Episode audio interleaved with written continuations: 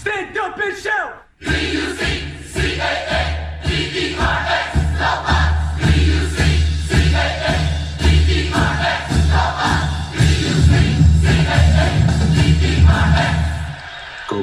Herzlich willkommen zurück beim Podcast der Crewcast. Ja. Wir sind heute wieder zu dritt an Bord ja, mit dem Felix. Der Tobi ist wieder zurück an Bord ja, und mit meiner herzlichen Stimme. Hallo Tobi, hallo Felix. Ja, wir wollen heute wieder über einige Sachen sprechen. Im Vorrein natürlich die News. Was gibt es so für Updates von unserer Bugs? Und dann haben wir natürlich das Spiel, das zweite gegen die Jets. Und dann haben wir den Felix heute mit seinem Sonderpart, ja, der euch ein wenig auf das neue System der Bugs bzw. das neue Offensystem einstellen wird, was da so gibt, beziehungsweise was da für Besonderheiten sind. Und dann seid ihr uns schon wieder los und könnt euch auf die nächste Folge vielleicht schon wieder freuen. Aber jetzt starten wir gleich mal rein mit den News.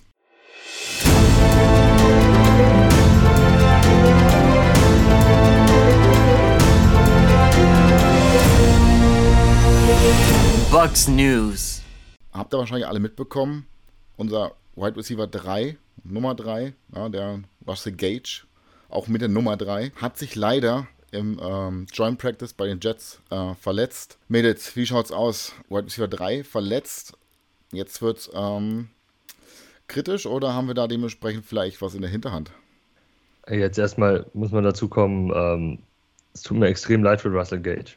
Das ist jetzt das zweite Jahr in Folge mit einer schweren Verletzung, diesmal jetzt auch direkt Season Ending und vermutlich auch ähm, Tampa Bay Ending, könnte man sagen. Hat nur einen, hat einen Dreijahresvertrag, aber nächstes Jahr kommst du, glaube ich, dementsprechend fast umsonst raus. Oder ist dein letztes Vertragsjahr, bin mir gerade nicht sicher. Aber ja, im Endeffekt war es das für ihn jetzt fast. Da wird jetzt nicht mehr groß kommen. Auch nach so einer Verletzung dann zurückzukommen, ist wirklich schwierig. Und ja, fürs Team ist es, ich, ich glaube, schwierig. Es ist wirklich hart, weil er war eigentlich der einzig richtig proven äh, Wide Receiver, den wir hinter Evans und Godwin hatten. Das NFL proven. Und ähm, die Jungs schauen alle recht gut aus. Da werden wir jetzt im Spiel auch bestimmt dazu kommen, zu vielen Geschichten. Aber das sind halt alles sehr junge, unerfahrene Spieler. Und ich möchte mich jetzt persönlich nicht unbedingt nur auf solche Spieler verlassen. Also Russell Gage hat jetzt noch ähm, zwei Jahre, also inklusive dieses Jahr, also dieses Jahr und nächstes Jahr. Mhm. Und ich denke, man wird dann dementsprechend dann spätestens nächstes Jahr wahrscheinlich äh, da sich raus äh, beziehungsweise dementsprechend ein klein wenig Cap, äh, Dead Cap haben, aber ich denke, das wird gering halten. Felix? Ja, ich denke auch, ähm, den, den, den Spot können wir, glaube ich, nur in einem Kollektiv auffangen. Also ich glaube nicht, dass jetzt einer, ein Wide Receiver, einer unserer Jungen, die Nummer drei sein wird, sondern das werden Rollenspieler sein, die je nach Situation reinkommen. Und ich kann mir auch vorstellen, da schon mal ein kleiner Hinweis auf nachher, dass wir jetzt dann mehr äh, zwei Tight End Sets sehen. Das hat Canellis in Seattle eh schon sehr viel spielen lassen. Da ist aber das Problem, dass unsere Nummer zwei auf Tight End auch noch nicht sicher ist und auch nicht so stark aussieht. Also, ja, mal gucken, wie wir das auffangen. Ja, gibt es da vielleicht jemanden in der Free Agency, der vielleicht noch ähm, den Spot ausfüllen könnte? Ich, mir wird, glaube ich, einfallen ähm, Landry. Ja, genau, das ist der große Name, den man immer hört. Ist halt, er hat die Vergangenheit mit Baker aus Cleveland zusammen. Die haben da gut harmoniert am Anfang äh, von Bakers Karriere. Und ja, Free Agent wird nicht mehr so viel fordern. Ist auch im Süden, also etwas näher an, an seiner ganzen Heimat dran und so alles. Und hätte dann nochmal die Chance, sogar gegen sein Ex-Team zu spielen. Das macht es, glaube ich, dann auch nochmal ein bisschen mehr Spaß. Ist ja ein Ain't mal relativ lang gewesen, aber naja, ist ja jetzt schon länger weg von denen. könnte, man, könnte man ihm dann verzeihen in der, der Hinsicht. Der Vorteil für ihn ist halt, in äh, Florida zahlt er keine Steuern. das heißt für uns günstiger. Ich glaube, der ist froh, wenn er überhaupt was kriegt, weil der ist jetzt schon relativ lang auf dem Markt, wenn man sich das anschaut und hat nichts daher. Felix, was meinst du? Wer gibt, wen gibt es noch als Spot? Mir würde auch nur Landry einfallen und das würde auch Sinn machen, weil er halt äh, sich im Slot sehr wohl fühlt und in der Lage ist, ähm, kurze Bälle zu fangen und dann was zu machen im Space. Das kann ich mir vorstellen, dass das eine Rolle wäre für ihn, den, den er bei uns auch spielen könnte. Muss man halt gucken, wie es finanziell aussieht. Aktuell haben wir ja quasi keinen Cap Space. Es gibt ja noch eine Verhandlung mit Mike Evans, wo Cap Space frei werden könnte, sollte, müsste. Mal gucken, wie sich das alles, alles ergibt. Ja, das ist ja das große Thema im Endeffekt. Äh, wenn Mikes Vertrag verlängert wird, wird er vermutlich auch so verlängert, dass da mehr in die Zukunft geschaufelt wird, ein bisschen umgewandelt wird in, in Handgeld und so weiter, dass man also in Signing-Fees, dass man dann relativ gut noch Cap frei machen könnte, was glaube ich auch sinnvoll wäre. Da werden wir später noch zukommen, jetzt nicht nur für Landry oder für einen anderen Wide Receiver, sondern vielleicht auch noch für ein, zwei andere Positionen. Ja, dann lass uns gleich mal reinspringen. Es gab ja unter der Woche wieder ähm, Gerüchte beziehungsweise ähm, äh, Interviews, dass jetzt die Verhandlungen weiter fortgeschritten werden mit Mike. Felix, wir hatten vorher schon mal gesprochen. Man spricht ja schon immer wieder mit Mike. Wie schaut's aus? Also evaluiert, wo geht's hin? Ähm, was ist dein Stand der Dinge? Mein Stand der Dinge ist, dass man sich weiter annähert ähm, und dass eigentlich alle Seiten das Gleiche wollen, nämlich dass Mike Evans nur für die Bugs spielen wird und sonst nirgendwo anders. Und ich denke, das wird man hinbekommen. Es geht halt um, ums Geld. Und da muss man irgendwo gucken, wie kriegt man das so hin, dass beide Seiten glücklich sind. Aber da mache ich mir gar keine Sorgen. Also das kriegen die hin, muss man halt nur ein bisschen abwarten. Und ich, ich halte es für ein gutes Zeichen, dass wir als, als Öffentlichkeit gar nicht so genau wissen, wie es steht. Weil das heißt, dass keine der beiden Seiten unzufrieden ist und versucht, Sachen über die Öffentlichkeit zu lösen, sondern das machen die schön unter sich. Das halte ich für ein sehr gutes Zeichen tatsächlich. Ja, mit Jason Licht haben wir ja auch einen guten GM, der da dementsprechend ähm, das alles gut äh, managt. Tobi, hast du noch was? Ja, also man hört ja auch von Mike nur, er will hier bleiben. Das ist immer, was er, was er auch mit als erstes sagt. Er fühlt sich als Buccaneer, er will als Buccaneer retiren. Aber er sagt halt, es ist auch ein, es ist halt ein Business und er möchte natürlich auch dementsprechend Geld sehen. Er wird jetzt sich nicht hinstellen und exorbitante Summen fordern. Das hat Mike nie gemacht und irgendwie das zeichnet auch allgemein, finde ich, unsere Receiver so aus. Also wir, wir haben ein großes Glück. Man es heißt ja nicht immer, Wide Receiver sind so ein bisschen so dievenhaft manchmal und aber das, hatten, das Problem haben wir in Tampa halt gar nicht. Also Godwin und Evans sind, glaube ich, die, die am besten handelbaren Receiver, die man so in der NFL gesehen hat, die auf so einem hohen Niveau auch spielen und die wirklich alles fürs Team geben und deswegen, ich glaube, da wird man eine, eine gute und sinnvolle Einigung finden. Es geht halt wirklich nur um diesen er möchte diesen, diesen Value sehen, halt auch, was er für die Franchise wert ist. Soll schon marktgerecht sein, das ist ihm halt wichtig. Natürlich würde Tampa am liebsten mit ihm für fünf Jahre äh, neun Millionen oder so verlängern, oder fünf vielleicht nicht, aber drei Jahre oder sowas. Aber das ist halt nicht der Marktwert eines Mike Evans, der ist halt um einiges höher. Daher schauen wir mal, was am Ende bei rauskommt und wie sie es strukturieren. Das ist ja eh immer die ganz große Frage. Ja, eine gewisse Wertschätzung muss natürlich von der Franchise auch kommen, wie schon sagst, ja. Äh, Value, man will sich ja nicht unter Wert verkaufen, aber ich denke auch, dass da eine gute Einigung für beide Seiten rauskommen wird. Und da werden wir mal. Mike wird da schon einen Hometown-Discount geben, da bin ich mir auch sicher. Also auf dem freien Markt werden da bestimmt noch drei, vier Millionen mehr rausholen, als er jetzt in Tampa am Ende machen wird. Sehe ich genauso. Dann hatten wir das Spiel, da wollte ich, wollen wir, äh, da hatten wir das Spiel, da wollen wir noch nicht genau eingehen, aber ähm, da ist nach einem gar nicht so schlimm Sack. Ähm, unser dritter Quarterback, äh, Walford, zu Boden, ähm, ja, gefallen, gesackt, wie auch immer. Und wird ist da wahrscheinlich, ist da mit dem ähm, Kopf aufgeschlagen und hat dementsprechend eine Gehirnerschütterung und wurde vom Spielfeld ähm, gekarrt. Tobi, Quarterback 3 jetzt äh, wahrscheinlich auch längere Zeit vom Bord. Ja, ähm, muss man schauen, was jetzt am Ende bei rauskommt. Äh, er war im Krankenhaus oder ist, glaube ich, noch im Krankenhaus. Informationen sind äh, stabil, ihm geht's gut, aber das sind halt keine Sachen, die du gerne hören willst. Ähm, Quarterback 3 ist jetzt, wirkt nicht so wichtig, das stimmt, weil wir auch ein offenes Battle haben zwischen 1 und 2, könnte man sagen. Also wer wird 1, wer wird 2.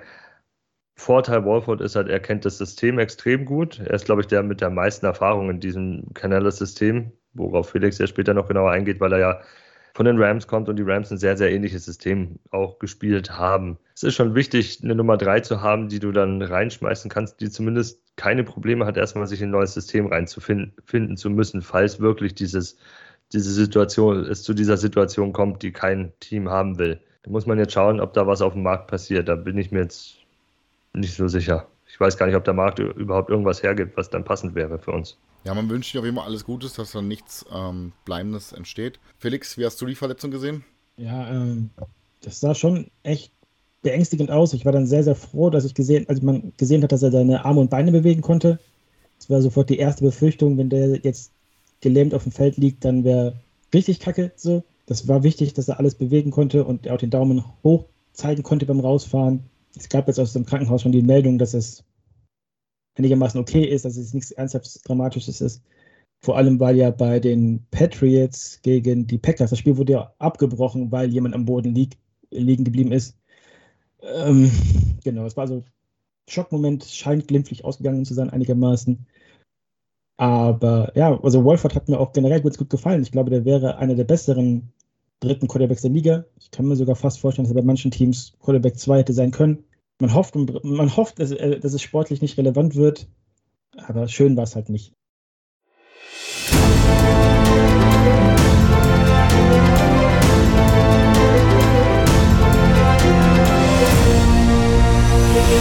Game Review. Zweite Woche, zweites Spiel gegen die Jets. War ein Sieg, ja, war zwar ein umkämpfter Sieg, ziemlich defensiv dominiert, würde ich sagen. Da würden dementsprechend die beiden mir wahrscheinlich zustimmen. Aber was habt ihr für Eindrücke aus dem Spiel schon mal gesammelt? Boah, wo wollen wir anfangen, Felix? ähm, ich glaube, das könnte man, könnte man äh, unterschiedlich strukturieren. Wollen wir Positionen nachgehen? Wollen wir Offense, Defense nachgehen? Erstmal, was mir generell aufgefallen ist, vielleicht ja. ähm, übergreifend waren, dass ähm, es weniger, weniger vor allem dumme Fehl, äh, äh, Strafen gab, das war das Wort. Also es gab keine Illegal Formation mehr, es gab kein, äh, keine Strafen, wo ich mir denke, ja, das solltest du einfach nicht machen, machst du bitte nie wieder.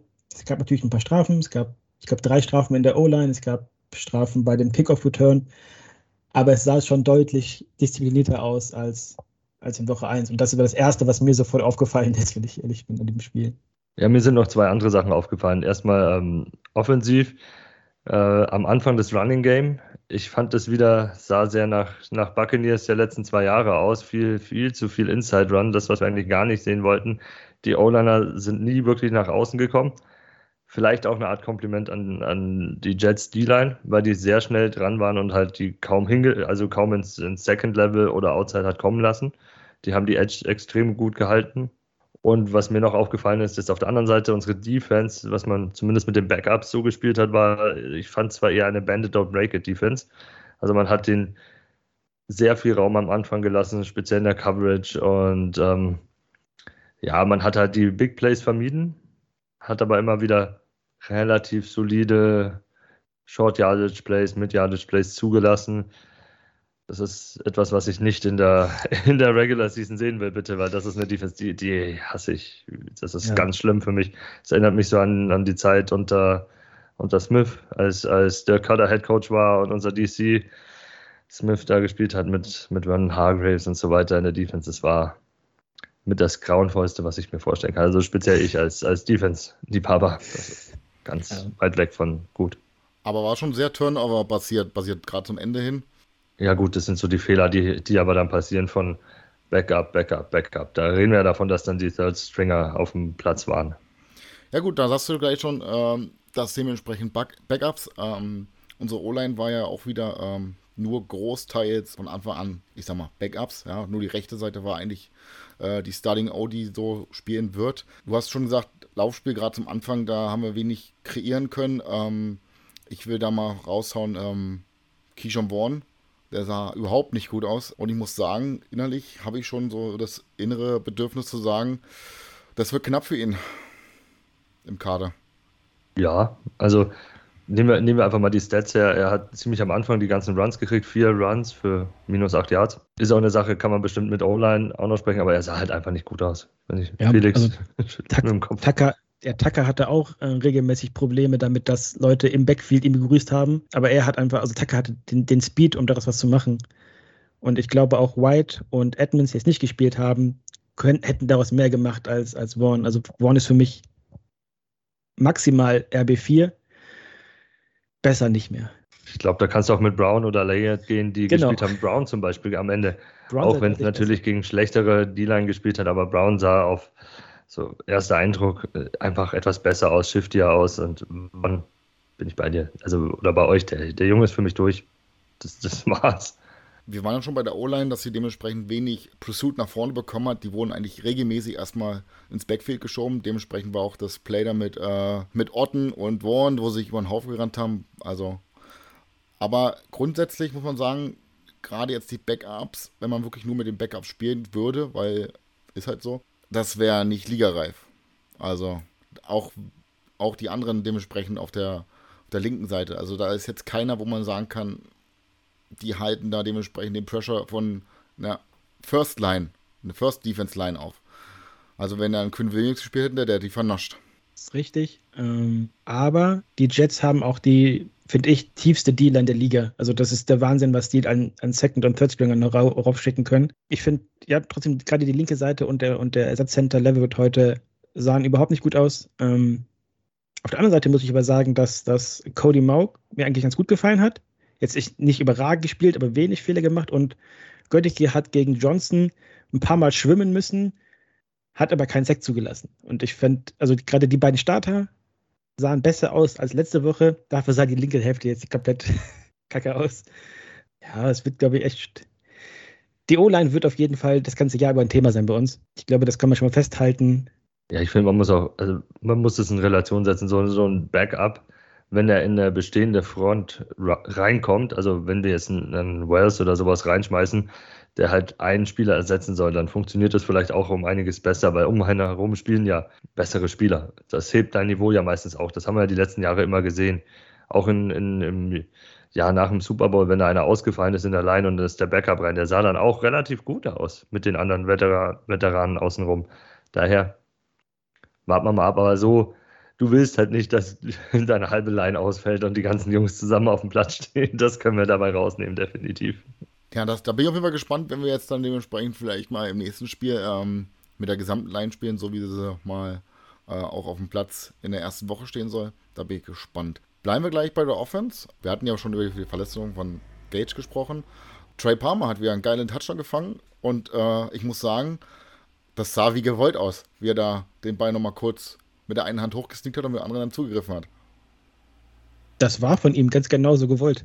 Das, da hat mich, also beide Touchdown-Pässe waren nicht einfach nur Touchdowns, sondern die waren beeindruckend gefangen. Ich glaube, der hat jetzt einen ganz, ganz harten Griff auf den Wide Receiver 3 Spot. Der hat Spaß gemacht wieder. Es war zwar sein einziger Catch diese Woche, aber dafür war der halt beeindruckend wieder. Und das, ähm, wie gesagt, ich glaube zwar nicht, dass er jetzt wirklich alle Snaps als Wide Receiver 3 bekommt, aber ich glaube, er kriegt den meisten und dann kommt Tompkins rein, wenn es ein designter Play für ihn sein könnte mit seiner Shiftiness oder vielleicht mal Moore, wenn du doch ein bisschen mehr einen erfahreneren Dude da haben willst.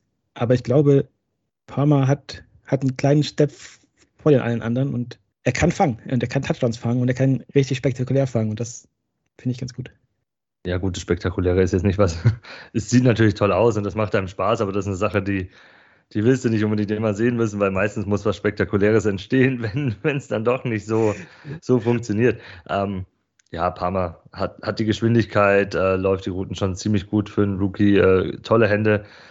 Äh, ja, aber das haben wir, glaube ich, das ganze Camp über gesehen. Der, der mich in diesem Spiel am meisten überrascht hat, war Raheem Jarrett tolle Connection auch mit, mit Wolford und Trask gehabt. Tolle Beinarbeit, also wie er die, die Füße dann noch, noch reinstellen kann.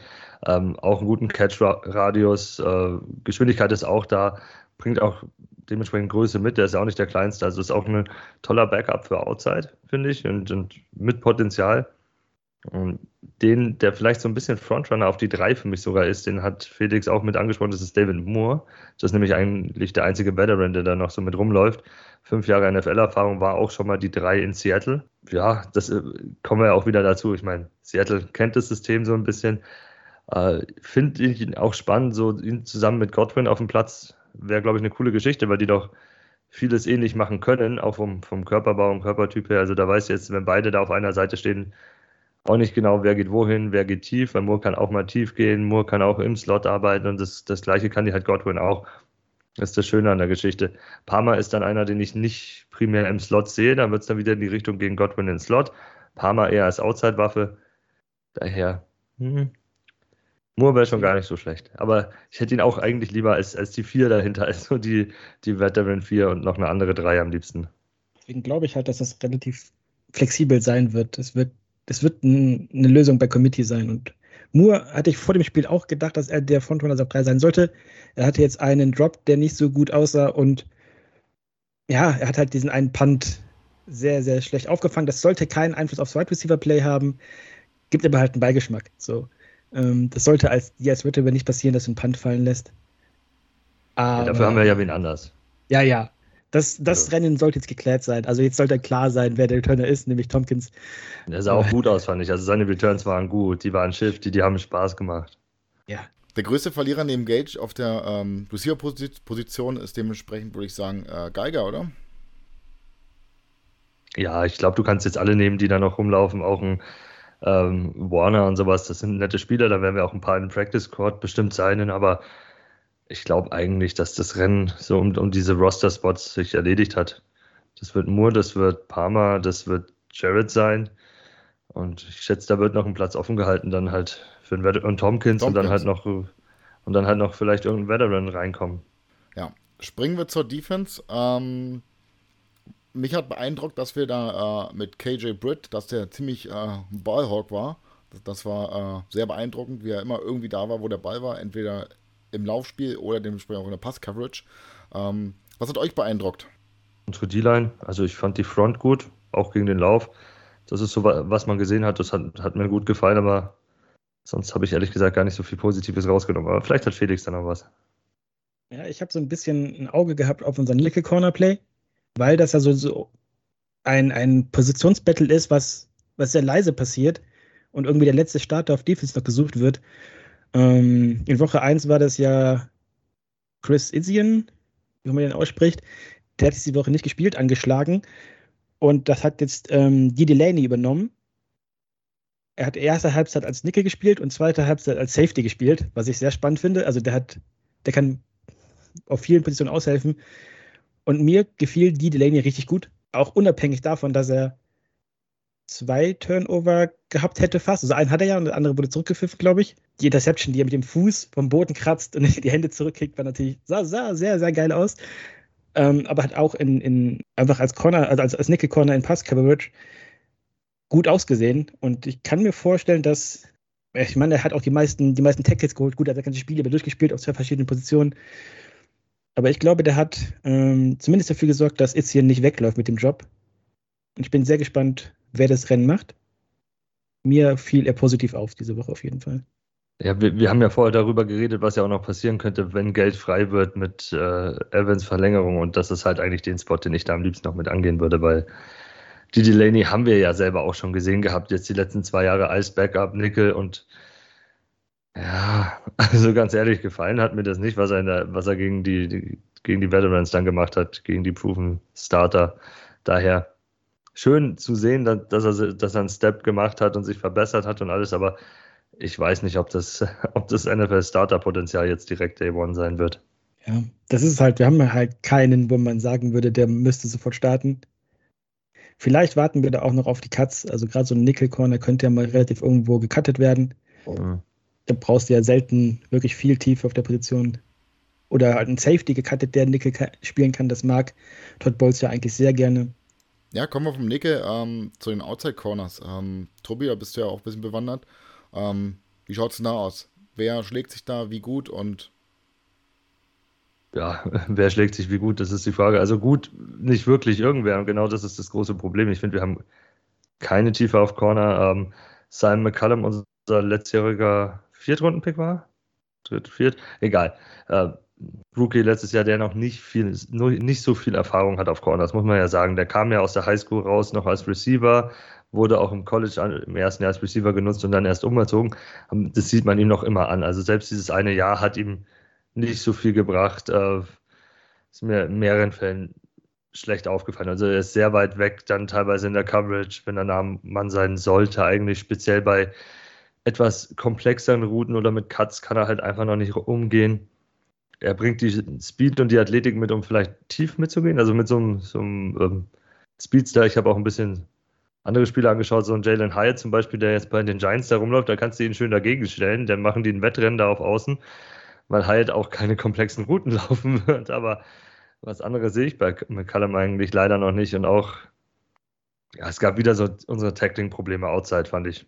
Das, das war wieder, wenn ein Runner mal rauskommt, ausbricht und weit outside geht oder auch der Quarterback ähm, aus der Pocket ausbricht und selber läuft, da ist das unser Tacting ganz schlimm. Also nicht nur von den Corner, ich finde auch unsere Linebacker bei den Backups da viel Sideline-to-Sideline-Ability. Da ist keiner ansatzweise rechtzeitig da gewesen. Da gab es ja diesen einen großen Lauf von Zach Wilson und er hatte ja zwei, drei solche Läufe über ein paar Yards und ja, nee, also es macht mir schon wieder ein bisschen Angst, wenn ich daran denke, dass wir gegen mobilere Quarterback spielen dürfen. White und Levante haben ja die Side Ability. Ähm, die haben jetzt nicht gespielt und, und wenn unsere Backups, Inside Linebacker, die sind halt Special Teamer. So, das hat sich nicht geändert. Ähm, Dennis ist nicht fit gewesen, der sah in der Woche 1 aber auch noch ein bisschen lost aus. Was ich ganz spannend noch zu McCallum finde, ähm, Pewter Report hat den in, in ihrer äh, Impressive-Liste, überraschenderweise, weil er besser aussah als in Woche 1, vor allem im Run-Support, weil er eben dreimal Open, Open Field Tackle hinbekommen hat, nachdem in Woche 1 da ja komplett verloren aussah. Aber in Pass Coverage gebe ich dir recht. Ähm, Run-Support hat er sich verbessert. Zumindest letzt, zu letzter Woche. Aber ja, da gab es zwei, zwei, drei ganz gute Tacklings, speziell wo er ähm, den Running Back am Fuß hatte, am Knöchel hatte und dann nicht mehr losgelassen. Ja, das hat er, das sah gut aus, aber es gab halt auch andere, wo er dann wieder so, so einen Soft-Tackle probiert hat und dann auch abgebreitet halbert am Gegenspieler. Das ist so, naja. Ja. Nur weil er sich verbessert hat zu Woche 1, aber Woche 1 war ja halt auch ja. sehr, sehr schwach. Ja, man sieht aber immer, Steigerungspotenzial ist da und ähm, gibt dem Jungen noch ein bisschen Zeit, sich noch weiter zu entwickeln und vielleicht kann er doch irgendwo nicht die Lücke schließen, aber dementsprechend trotzdem seinen Spot weiterhin, ich sag mal, stark machen, beziehungsweise sich dafür einsetzen, dass er da im Kader bleibt und auch da dementsprechend die Rolle ausfüllen kann. Im Kader bleiben wird er definitiv. Der ist aktuell unsere drei. Der hat einen großen athletischen Upside. Das wird schon. Äh, dann haben wir noch eine Special Teams. Jetzt waren wir bei Offense, Defense und bei Special Teams. Ähm, da habt ihr ja schon vorhin gehört, Tobi hat gesagt, äh, dass da dementsprechend ihn Tompkins gerade als Returner so ein bisschen gefallen hat. Ähm, fand ich auch gut. Also, da, der sieht auch mal ein paar Lücken, nicht so wie damals, ja. Und winke, winke und dann war vorbei. Dementsprechend, Tompkins könnte als Returner gesetzt sein. Langsam schon, oder? Ja. Also es war, es war sehr schade für ihn, dass gerade sein Kickoff-Return dann wegen gleich zwei Strafen zurückgepfiffen wurde. Weil das sah ja schon richtig, richtig stark aus. Aber auch als Punt-Returner, der der ist sich nicht so schade, auch für zwei, drei Yards noch nach vorne zu gehen und dann eben nicht ins Aus zu laufen, sondern in die Mitte des Felds zu laufen, auch wenn es wenig Raum, äh, Gewinn gibt, aber es gibt halt immerhin etwas. Und er ist halt shifty. Ne? Wenn, wenn der einen Spieler austanzen kann, dann kann es auch ein ganz, ganz großes Play geben, jederzeit bei ihm. Nichts hinzuzufügen. Nichts hinzuzufügen. okay. Ähm, dann haben wir in dem Spiel das Kick-Up-Battle live vor Ort gesehen, sozusagen. Ähm, ich habe mir schon gedacht beim Langding, oh, jetzt macht er das, jetzt macht er das, ja. Ich rede von äh, unserem Brillenträger ähm, Blankenship, ähm, Rodrigo. Aber leider, leider ist es links vorbei. Ähm, und dann hat er dementsprechend nochmal einen kurzen gehabt, den er aufversammelt hat, richtig? Ja, ja. Um 30 Jahre gegen die, Stange, gegen die Stange gehauen. Damit könnte das Battle vorbei sein, oder? Bevor es richtig angefangen hat. Ja, ich glaube auch. Also äh, Hot Rod sah auch im Training nicht so gut aus. McLaughlin ist der sichere Kicker. Der agiert auch in den, in den 50ern sehr, sehr sicher. Jetzt heute in 48 Jahre extrem sicher, schön durch die Mitte. Ja, dem würde ich eher vertrauen als, als Blankenship aktuell. Ja, also ich, hab, ich mag Blankenship alleine, weil er halt, weil er Nerd ist, der Football spielt, weil er eine Lego-Sammlung hat, die größer ist als meine. Aber es ist halt du brauchst halt einen stabilen Kicker. Und der 55 Jahre, den würde ich nicht mehr unbedingt. Also ich glaube, wenn es der alleine gewesen wäre, wäre die Sache noch nicht durch. Aber den dann, ich glaube, es von 38er dann nicht zu verwandeln, während McLaughlin eben weiterhin alles trifft und auch im Trainingscamp besser aussieht, ist es jetzt echt Schäden, glaube ich. Also das, da kann man einen Haken dran setzen. Ist halt echt schade, wenn man überlegt, dass er dementsprechend mal ein richtig guter, starker Kicker war, bis zur Verletzung und dann war es dementsprechend äh, mit der Genauigkeit vorbei und wurde jetzt dementsprechend schon mehrmals durchgereicht im Practice Squad. Da sieht man mal, wie schnell dementsprechend auch so eine Kickerkarriere enden kann mit so einer Verletzung. Ja, ja, ist schade, weil der hat wirklich Spaß gemacht. Fanden alle irgendwie cool. Ja, klar, der, der war als Rookie, dementsprechend hat er schon leicht abgeliefert. Schade. Dann haben wir ja dementsprechend auch das Quarterback-Battle gesehen. Was wir nicht gesehen haben, ist Baker Mayfield. Könnte das ein Indiz sein, Felix, für vielleicht eine Entscheidung oder war es einfach vielleicht sogar einfach ja, wir lassen mal Trask ein bisschen mehr spielen, damit wir auch ein bisschen mehr Tape von ihm haben. Ja, da, also da, da, da, Twitter ist sich einig, dass das Ding entschieden ist, sagen wir so. Bowles hat versucht, Erklärungsansätze zu finden.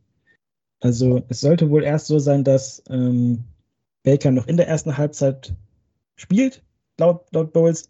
Dann wollte man aber Trask doch in der Two-Minute-Situation nochmal selber sehen, um ihn besser einschätzen zu können. Und dann nach der Wolford-Verletzung ähm, sagte Bowles, dass äh, Trace gespielt hat, weil er noch warm war und, und Baker Mayfield eben nicht. Was daran jetzt stimmt, weiß ich nicht. Ich fand aber, dass Trace seine Sache den Umständen entsprechend sehr gut gemacht hat. Also dafür, dass äh, er ständig Besuch im Backfield hatte und einige Bälle gedroppt worden sind, das muss man ja auch nochmal, also gerade in der ersten Halbzeit sind ja, keine Ahnung, drei, vier, fünf Bälle einfach fallen gelassen worden, äh, hat er seine Sache sehr, sehr ordentlich gemacht und in der zweiten Halbzeit dann auch wieder tief attackiert mit, mit Jared, der das super gemacht hat. Ähm, den Touchdown habe ich ein paar Mal gelesen, dass der ein Stück weit unterworfen gewesen sein soll. Ich, oh, vielleicht minimal, aber den wirfst halt auch nur die wenigsten Quarterbacks so ganz genau. Ich fand, er hat sich super in der Pocket bewegt. Er hat einen, äh, einen, einen Blitz hat er mal übersehen, dass ein Blitz kommen wird vom, vom, vom Nickel Corner. Das sah, da sah er ein bisschen überfordert aus, sage ich mal, aber das passiert auch jedem. Ähm, und auch außerhalb der Pocket. Ich fand, er hat sich richtig stark bewegt. Er hat die Rollouts mhm. gut genommen und hat diesen einen richtig geilen Juke-Move da gemacht, wo er den, den Jets-Spieler auf den Hosenboden gesetzt hat. Ich fand, dass, äh, dass, dass Trask gezeigt hat, dass er diese offen spielen kann.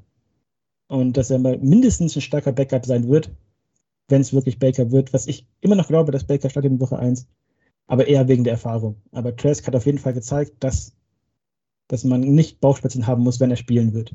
Ja, jetzt ähm, hast du eigentlich alles gut zusammengefasst. Ähm, Trask hat einen guten Arm, das wussten wir vorher schon. Hat er auch gezeigt, fand ich jetzt. Äh, hat sich in der Pocket gut bewegt. Selber kaum Fehler eigentlich gemacht. Das Einzige, was ich ihm so ankreiden würde, wo er mir gar nicht gefallen hat, was auch so, so alte Vibes hochgerufen hat, war äh, bei dem einen Blitz, äh, wo er halbert am Boden war und den Ball noch irgendwie wegwirft. Das ist eine Sache, die ich von meinem Quarterback seit Winston eigentlich gar nicht mehr sehen will am liebsten, weil das ist so, ja, Felix nickt. Ja, das, das, war auch der Blitz, den er übersehen hat, wo man, wo der, wo der linke Cornerback ja. quasi schon gerufen hat, hey, ich komme jetzt zum Blitz.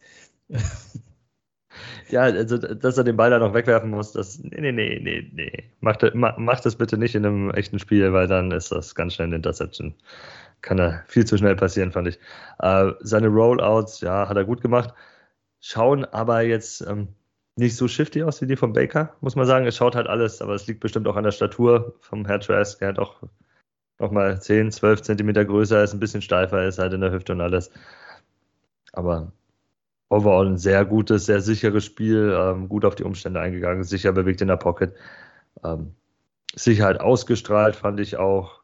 Gute Entscheidungen getroffen, durch seine Reads gut durchgegangen. Ja, also hat mir im Großen und Ganzen gefallen. Ähm, was seine Protection angeht, muss man auch sagen, das ist mir auch negativ aufgefallen. Unsere Running Backs und Titans nehmen ganz schlecht Blitzes auf. Also der Blitz-Pickup ist ja schlimm. Ganz am Anfang auch äh, Kate Otten einmal hat gar nicht funktioniert. Äh, Keyshawn Vaughn, Sean Tucker auch nicht. Also das war, ja, muss noch, muss noch irgendwie was kommen. Keine Ahnung, wie man das hinkriegen soll mit dem bestehenden Personal. Hm. Aber dafür, dass dementsprechend die O-Line ähm, dementsprechend und die äh, Running Backs und Titans da dementsprechend ähm, nicht ganz so ähm, ganz so stark aufgetreten sind, fand ich schon trotzdem Trask mit seiner äh, Pocket, die nicht vorhanden war eigentlich, äh, hat er das relativ cool gemanagt, wie du sagst, seine Read gegangen und dementsprechend trotzdem eventuell den Ball an den Mann gebracht. Ähm, und das hat mich beeindruckt, bin ich ehrlich, weil ganz ehrlich, jeder, der auf einmal drei dicke Jungs auf sich zulaufen sehen und sieht rechts und links noch vielleicht noch beim Durchgehen der Reads, der wäre rausgerannt oder hätte sich schon hingelegt und hätte um Hilfe geschrien. Ja, wir hätten es zumindest gemacht, so. Ball weggeschmissen, gesagt so, nee, tschüss, danke. ja, und das hat mich beeindruckt. Also wirklich, da bin ich gespannt, was jetzt noch kommt. Also, ich sehe das bitte offen, aus meiner Sicht. Und, äh, ja, Tobi. Ja, ich, ich habe ich hab da einen netten Quote gehört von äh, Ian Beckers. Ich weiß nicht, ob ihr den kennt. Ian Beckers, ehemaliger O-Liner der Buccaneers. Ähm, ich glaube, Ende der 80er gedraftet worden, sieben, acht Jahre auch in der NFL gespielt wohnt noch in Tampa, macht auch so einen kleinen Podcast und redet so ein bisschen auch darüber, über die Buccaneers. Der hat halt eine äh, ziemlich sinnvolle Aussage also meiner Meinung nach sinnvoll. Wenn du jetzt Trask startest in Woche 1, ähm, hast du eigentlich Baker komplett kaputt gemacht. Der ist ein Veteran, der geht eigentlich damit mit dem Gedanken rein, ich starte, ich bin der, der mit der Erfahrung ist. Der hat auch bestimmtes, an, bestimmten Anspruch an sich selber und damit machst du sein Selbstvertrauen komplett kaputt. Und wenn Trask dann reinscheißt die ersten drei Wochen oder vier Wochen und du dann den Wechsel auf Baker machst, dann kommt dabei gar nichts mehr raus. Das kann ich mir einfach nicht vorstellen. Umgekehrt ist es was anderes. Starte Baker, starte den, den Veteran, der mit der Erfahrung. Und wenn es nicht funktioniert, dann funktioniert es nicht. Trask machst du damit nicht kaputt. Wenn du sagst, Junge, du warst wirklich nah dran, aber wir gehen halt jetzt erstmal mit der Erfahrung. Arbeite hart, mach's uns jeden, jede Woche schwer. Für, für einen, der nie Starter war, der nie mit dieser Erfahrung, also mit diesem ganzen Druck reingegangen ist auch, weil er je, immer wusste eigentlich, wo sein Platz ist, ist es eine andere Sache. Das kann auch motivierend für ihn sein dann kann dann später noch draus was werden. Dann kannst du dann später eventuell damit auch nochmal einen Hype entwickeln, weil du bringst halt den Jungen rein, den du selber gedraftet hast. Ähm, der ein Projekt aus deinem Team raus ist und der dann zusätzlich auch noch in Gainesville gespielt hat bei den Gators. Da hast du dann auch wieder, du hast ja massenhaft Gators-Fans auch in Tampa, ist halt einfach so. Ne? Hast du überall deine, deine Jungs verteilt von den ganzen Florida-Teams und da bringst du noch ein bisschen was mit dann an Energie, die neu ins Team reinkommen könnte, was ich halt umgekehrt nicht, was er nicht sehen würde, der Ian Beckers und was ich als gutes Argument empfunden habe und auch so sehen würde. Also ich glaube auch nicht, dass du da noch irgendeine neue Energie reinbringen kannst. Ja, und dann könnte auch die viel zu frühe Beiweek in Woche 5 was Gutes haben, wenn man dann wirklich nochmal guckt, okay, ist Baker die Antwort oder switchen wir jetzt? Ich kann mir gut vorstellen, dass, dass die Beiweek da nochmal sehr intensiv benutzt wird, um genau das zu evaluieren. Ja, dann würde ich sagen, dass wir dementsprechend auf äh, das dritte Preseason-Spiel warten und schauen, was da für Entwicklungen gibt. Vielleicht dürfen beide nochmal hinter der äh, Starting O spielen. Ja, dass da dementsprechend nochmal so ein bisschen ähm, Evaluation reinkommt. Aber wir sind mhm. gespannt und Woche 3 gibt wahrscheinlich mehr Aufschlüsse, als wir aktuell daraus ziehen können. Bowles hat ja gesagt, dass alle spielen werden in Woche 3. Ich bin gespannt, ob das auch die Wahrheit, entspre der Wahrheit entsprechen wird. Er hat es gesagt in einem Halbsatz heute. Wenn wir alle dementsprechend auch alle Starter dementsprechend haben, dann können wir auch mit unserem neuen Office-System da dementsprechend mal das Ganze ähm, uns anschauen, wie es wirklich funktioniert, ob auch unsere O-Liner dementsprechend da passend ähm, zu arbeiten können. Und zu diesem Thema, ja, das neue Office-System von äh, Dave Canales, kann euch Felix äh, jetzt explizit ja, live on the mic dementsprechend euch da ein bisschen instruieren. Ja, ich, ich versuche es zumindest. Ähm, vorher nochmal der, der Disclaimer: Vergesst das, was ihr in der Preseason gesehen habt und noch sehen werdet. Zumindest ein Großteil davon. Weil Preseason ist immer Vanilla. Also da packt kein Koordinator tief in die Trickkiste. Da spielt man einfach sehr, sehr, sehr basic Football. Und das gibt mir auch Hoffnung fürs Run-Game. Weil die neue, Def die neue Offense von Canellis ist eine Run-First-Offense. Ähm, wir werden den Ball laufen wollen. Und aber und das gibt wieder Hoffnung, anders als unter Leftwich. Bei Leftwich war es ja wirklich eine Power-Offense. Also voll, mit Volldampf voraus in den Mann rein und gucken, was passiert. Ähm, da hat halt nicht funktioniert, das war viel zu ausrechenbar. Ähm, Canellis lässt eine Zone-Offense spielen. Ähnlich wie die von, von Seattle, die man kennt, oder von den Rams oder von den 49ers, die damit sehr erfolgreich waren. Das heißt, dass die O-Liner ähm, sich viel bewegen müssen. Und zwar in beide Richtungen, horizontal und vertikal. Die werden also parallel zu deiner Scrimmage laufen, um Doppelblocks zu setzen, um zu zweit einen Spieler rauszukicken. Ähm, der werden damit versuchen, die Defense ähm, auf Trab zu halten, dass sie einfach nicht einfach ihre Gaps spielen können, sondern raten müssen, okay, wo ist der Point of Attack? Und in dieser Offense hat der Running Back mehrere Reads nacheinander abzuklappern. Also es gibt einen Hauptattackpunkt immer, wenn der aber nicht da ist, weil die Defense das zustellt, dann gibt es immer einen Plan B und einen Plan C und manchmal noch einen Plan D, der attackieren kann. Dafür muss der Running Back aber eben A, das Spiel lesen können und B, schnell genug sein, um diese Cuts zu machen. Und da kommen wir wieder darauf zurück, das sah bei Warren nicht gut aus. Bei Tucker schon. Und das kann Rashad White, das hat er im College gezeigt und das kann auch äh, Edmonds, das hat er auch schon gezeigt bei, bei Arizona zum Beispiel. Das sind Running Backs, die haben die, die nötige Schnelligkeit, um dieses System zu spielen. Genau, und unsere, unsere O-Line muss sich dabei umstellen. Die, wir haben nicht nur vielleicht fünf neue Starter auf fünf Positionen, sondern auch ein neues offensives System, was sie blocken müssen. Aber Cody Mauk und Gödecki, die ja so ein bisschen die Schwachpunkte zu sein scheinen, sind athletisch genug dafür. Das sind weniger Powerblocker, die können aber laufen und die können ihren Block suchen und den hoffentlich anbringen. So, das sind das ist eher ihr System.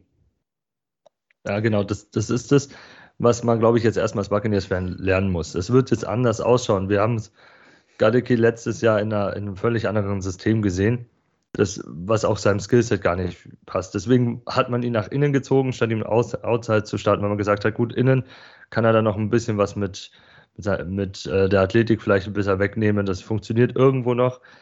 Jetzt ist es aber anders gesehen, wie, wie Felix halt auch sagt. Die sollen viel schneller ins Second Level kommen und alles. Und da geht es jetzt vermehrt um Run-Block statt um Pass-Blocking ja, was halt ein großer, großer Unterschied ist zu davor. Ich meine, Brady ist ja fast reines Passblocking im Endeffekt. Da geht es darum, ihm eine Clean Pocket zu geben. Das ist jetzt anders und das macht zum Beispiel auch für den Baker interessanter, weil Baker ja doch ein bisschen mobiler ist. Das heißt, er kann diesen Druck auch anderweitig noch ausweichen. Ähm, dadurch, dafür ist halt die, dieser O-Line dann auch ein bisschen besser. Also es wird sich dann halt, der, der, Druck wird sich dann verändern, verschieben und kommt dann nicht nur primär durch die Mitte oder, oder wieder bei einer klassischen Pocket, dass sich das alles so wie ein, ein Ring um dich zusammenziehen soll am, im besten Fall. Da kann halt jetzt so ein Quarterback, der etwas mobiler, athletischer ist wie Baker, dann doch auch in, in der kreativ agieren, wenn man es, wenn er es hinkriegt, das kreativ umzusetzen. Das ist halt die Frage. Das stimmt. Also es wird halt, ich gehe davon aus, dass es ein bisschen, dass es noch Growing Pains geben wird, weil eben das komplett neu ist. Ähm, darauf müssen wir uns einstellen, dass die ersten Wochen vielleicht ein bisschen holprig sein werden. Aber Gleichzeitig ist das ein System, was, was alle Spieler loben, weil das relativ einfach ist umzusetzen. Also vom, vom Doing her. Das, System nimmt dem Spielern Arbeit ab, sage ich mal. Ähm, und auch im, und dann, also genau, dann diese, wenn dieses Laufspiel so aufgebaut ist, wie es aufgebaut ist und funktioniert, setzt sich darauf das, das, das, das Passspiel auf. Und ich weiß, jetzt gibt es ein paar Leute, die sofort Angst davor haben, dass Canellis auch nur dann Play-Action callt, wenn der Lauf funktioniert. Ich glaube, das wird nicht der Fall sein. Er baut das zwar aufeinander auf, aber ob das Lauf, das Laufspiel jetzt funktioniert oder nicht, ist nicht so wichtig, weil die Looks sehen gleich aus. Das hat Leftwich ja nie gemacht. Bei Leftwich sah ein One-Play nie aus wie das Passplay danach. Ähm, unter Canellis werden wir ganz häufig das gleiche Personell sehen, die gleiche Aufstellung. Das gibt einen Lauf, das gibt einen Lauf und dann gibt es die Play-Action. Aus diesem gleichen Set. Das ist ein ganz, ganz wichtiger Teil seiner Offense. Ähm, und deswegen hat er auch ähm, zumindest bei, bei Seattle, relativ viel mit zwei Tight Ends gespielt, weil das einfach theoretisch die besseren One-Blocker sind und diesen, diesen Fake besser spielen. Also, ne, wenn, du, wenn du vier Wide Receiver auf dem Feld hast, ist es schwieriger lau zu laufen. Wenn du aber zwei Tight Ends hast auf dem Feld, kannst du beides machen. Ähm, vor der Gage-Verletzung hätte ich gedacht, dass wir mehr drei Wide Receiver Sets sehen und weniger zwei Tight End Sets. Jetzt ist das, was ich eben angesprochen habe, müssen wir gucken, wohin das geht. Kieft ist ein guter Tight End Nummer 2, wenn es ums Blocken geht. Sein Drop in Woche 1 in der Preseason tut mir immer noch weh. Deswegen. Ja, aber, aber damit hat ja Seattle zum Beispiel auch gespielt. Also, also ihre Nummer 2 war im Endeffekt auch ein ähm, Cody Parkinson, glaube ich. Ne? Relativ großer, äh, auch äh, Dude, der auch eigentlich übers, übers Blocking gekommen ist eher. Also so, so ein Kief kann da als zweiter Teil jetzt auch ohne Probleme daneben funktionieren. Das ist es halt. Er, er ist für ein paar Checkdown-Pässe, soll er da sein. Vielleicht gibt es auch mal eine Überraschung, weil er halt komplett offen so in, in den 10, 12 Yards in der 10, 12 Yards Region ist, weil halt er für einen tiefen zweiten Block nachgegangen ist, aber sich das da halt nicht ergeben hat. das kann natürlich passieren. Aber ich glaube, primär wäre dann schon Otten die Anspielstation und Kieft ist halt der, der mit da ist, um, um ähm, das Blocken zu unterstützen dann. Und das ist ja auch das Spannende an einem, an einem Kate Otten. Das habe ich mir auch zum Beispiel für Offense aufgeschrieben. Ich fand Kate Otten sah richtig gut aus. Trask hatte eine gute Connection mit ihm. Ähm, ist halt wieder so, so wie, wie Cam Braid. Wir dürfen nicht vergessen, das ist halt, wir haben keinen über aber wir haben einen soliden, sicheren Titan mit einem tollen Catch-Radius, der die Bälle festhält, wenig Fehler macht. Und bei Otten kriegst du halt obendrauf noch ein bisschen mehr Blocking als Braid. Braid hatte ja im Endeffekt gar kein Blocking. Das ist, und Otten bringt das schon mit. Hat da einiges mehr Upside. Das stimmt. Genau, und dann, also wir haben ja schon gesagt, beim Laufspiel herrscht viel Bewegung. Das wird beim Passspiel nicht anders sein. Und das fängt schon vor dem Snap an. Also äh, unter Leftwich gab es ja super wenig Wide Receiver Motion oder generell Motion vorm Snap weil man gesagt hat, okay, Brady liest die, Offense, äh, die Defense so oder so, dem müssen wir nicht helfen dabei. Canellis wird seine Wide Receiver umherbewegen. Und zwar alle. Mike, äh, wir werden Mike Evans von outside in den Slot sich bewegen sehen und dann vielleicht gegen den Nickel Corner spielen sehen. Das finde ich spannend. Das hat er wenig gemacht und ihn gegen den Nickel Corner, das, das stelle ich mir witzig vor. Und ähm, Godwin kann ja sowieso Outside und Inside und der wird, der wird richtig viel bewegt werden, glaube ich. Zum einen eben, um Matchup zu kreieren und zum anderen, um, zu zeigen, spielt die Defense Zone oder Mann. Das macht es dem Quarterback schon mal einfacher. Dann wird es aber auch Bewegung beim Snap geben. Es wird ein Staple-Play bei uns sein, garantiert, dass irgendein Wide Receiver hinterm Quarterback rumläuft oder vorm Quarterback rumläuft, um zu zeigen, hey, es könnte ein Sweep werden. Oder einen, eben einen Fake. Ähm, der muss ja auch nach dem Snap noch bewacht werden, falls er dann einen Swing Pass bekommt oder sowas. Das heißt, die Defense wird im Laufspiel herausgefordert sein, weil man nie weiß, wo kommt der Angriff. Und im Passspiel genauso, weil sich super viel bewegen wird, um dem Quarterback leichte Reads zu geben. Der Quarterback soll nicht, wie unter Leftwich und unter Arians, im Play erst herausfinden, wo der Ball hinkommt. Das soll er im Idealfall schon vorher sehen können, durch Bewegung, durch klare Reads, durch Matchup-Kreierung im, im, im System. Und noch mehr Bewegung wird es dann geben beim Quarterback selber eben. Ähm, der Quarterback wird, also welcher auch immer das wird, relativ viel außerhalb der Pocket agieren. Der wird mit Rollouts, mit, mit Bootlegs rausgeschickt werden. Vielleicht kriegt er auch die Seite Ones. Zum einen, um sich mehr Zeit zu erkaufen, was gut ist, weil unsere O-Line eine Baustelle sein wird für das Jahr. Ähm, und zum anderen eben auch, um die Defense wieder mehr zu überfordern. Also die können nicht mehr rein die Pocket crashen, weil dann läufst du dich raus und hast vor dir grünes Feld. Du musst als Defense eben auch ähm, accounten, dass der Quarterback sich rausdrehen kann und dann eben im Laufen passen kann oder selber, man kennt es, wenn man Madden spielt, auf jeden Fall, wenn die Gegner eine Man-Defense Man spielen, du mit dem Quarterback einfach rausläufst und vor dir grünes Gras siehst. Das muss die Defense äh, verteidigen können. Das heißt, du attackierst mit der Canellis Offense die komplette Defense in der Vertikale auf jedem Level. Und dann kannst du natürlich, ne, wenn die Defense den Lauf verteidigen möchte, wenn die mit dem Safeties nach vorne kommen, wenn die die Play-Actions fressen, weil das der gleiche Play ist wie davor, dann kannst du natürlich auch noch tief gehen. Du baust das Spiel auf, also Canellis baut das Spiel auf über seinen Lauf, über kurze Pässe, über Three-Step-Dropbacks, um es der O-Line auch möglichst leicht zu machen und dem Quarterback leicht zu machen und den Receiver leicht zu machen. Und wenn die Defense das verteidigen möchte, die nach vorne geht, dann kannst du sie tief attackieren. Im Idealfall aus einer Play-Action. Das ist die, grob zusammengefasst, die Idee, die die Canellis aus Seattle mitbringt. Ähm, das, was wir in, bei den Rams gesehen haben, das, was wir in, äh, in, in, in San Francisco sehen, so oder so ähnlich, ist der Plan. Wie das dann jetzt wirklich gecallt wird, das sehen wir dann natürlich auch noch, weil Canellis hat quasi keine Play-Call-Erfahrung. Jetzt die Preseason ist, wie gesagt, relativ vanilla. Ähm, da kommt noch nicht so viel Trickkiste aber die, die Idee dieser, dieser Offense ist halt eben Bewegung auf allen Leveln, attackiere die Defense vertikal, horizontal, überall und mach's allen Spielern so leicht wie möglich und lässt dann die, die Playmaker den Ball in, im freien Feld bekommen und noch was After Catch kreieren. Also Evans und Godwin dürfen gerne mit dem Ball in der Hand laufen, und zwar viel. Das ist so. Ja, dazu auch ein paar Quotes mal von Signing bis jetzt ins Trainingcamp. Also ist auch somit eins der ersten Sachen, die Dave Canellis damals gesagt hat, war, ja, wir werden, wir werden die gegnerische Defense auf Trab halten. Die werden ganz, ganz oft das Gleiche sehen.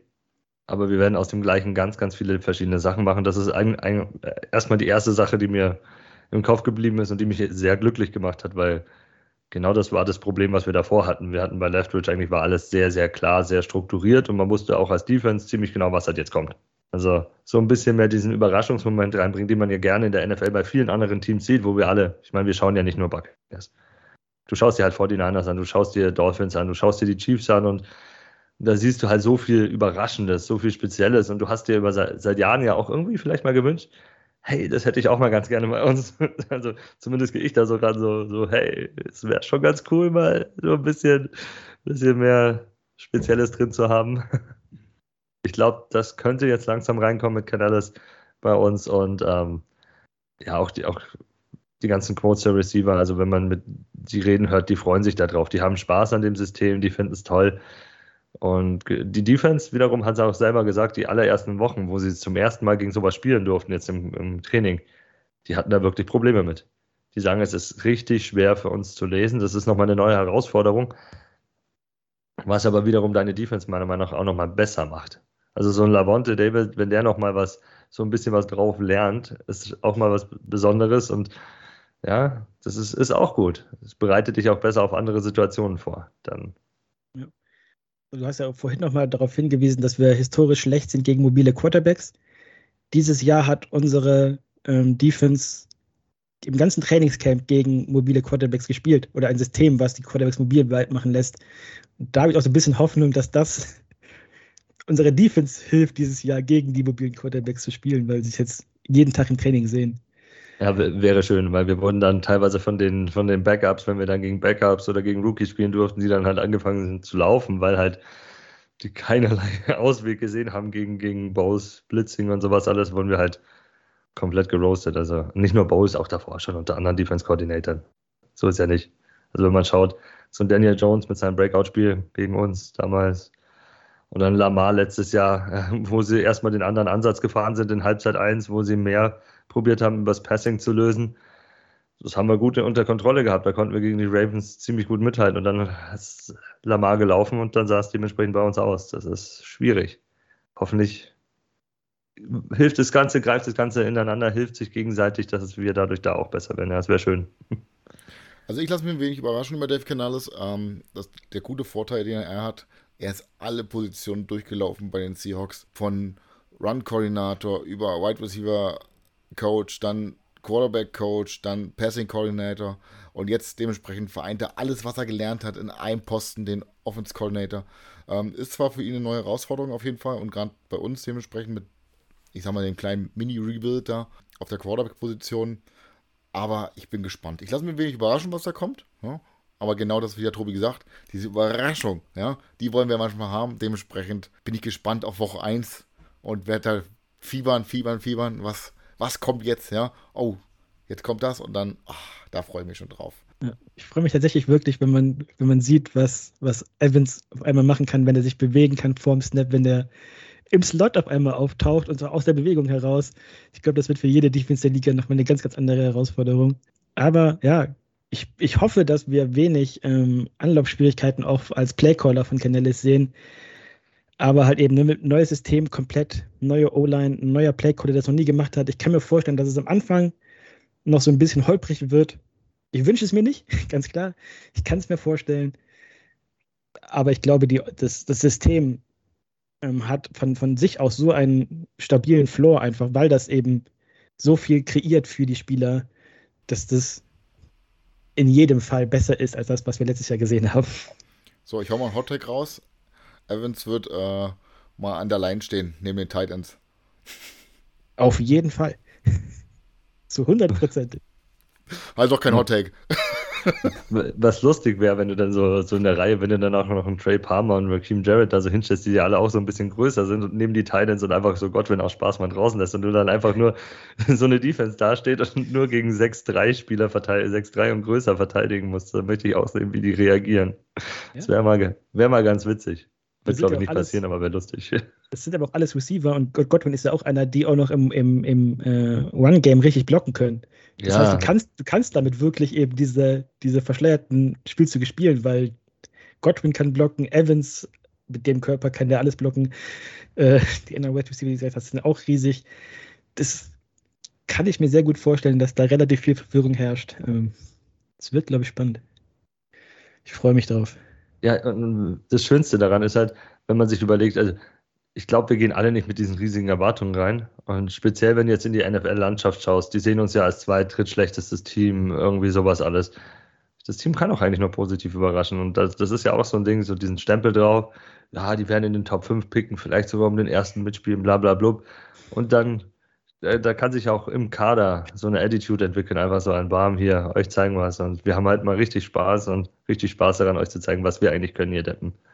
Das wird sich auch entwickeln. Ich glaube auch, um nochmal ein kleines Argument, was eher Richtung Baker Mayfield spricht, zu setzen.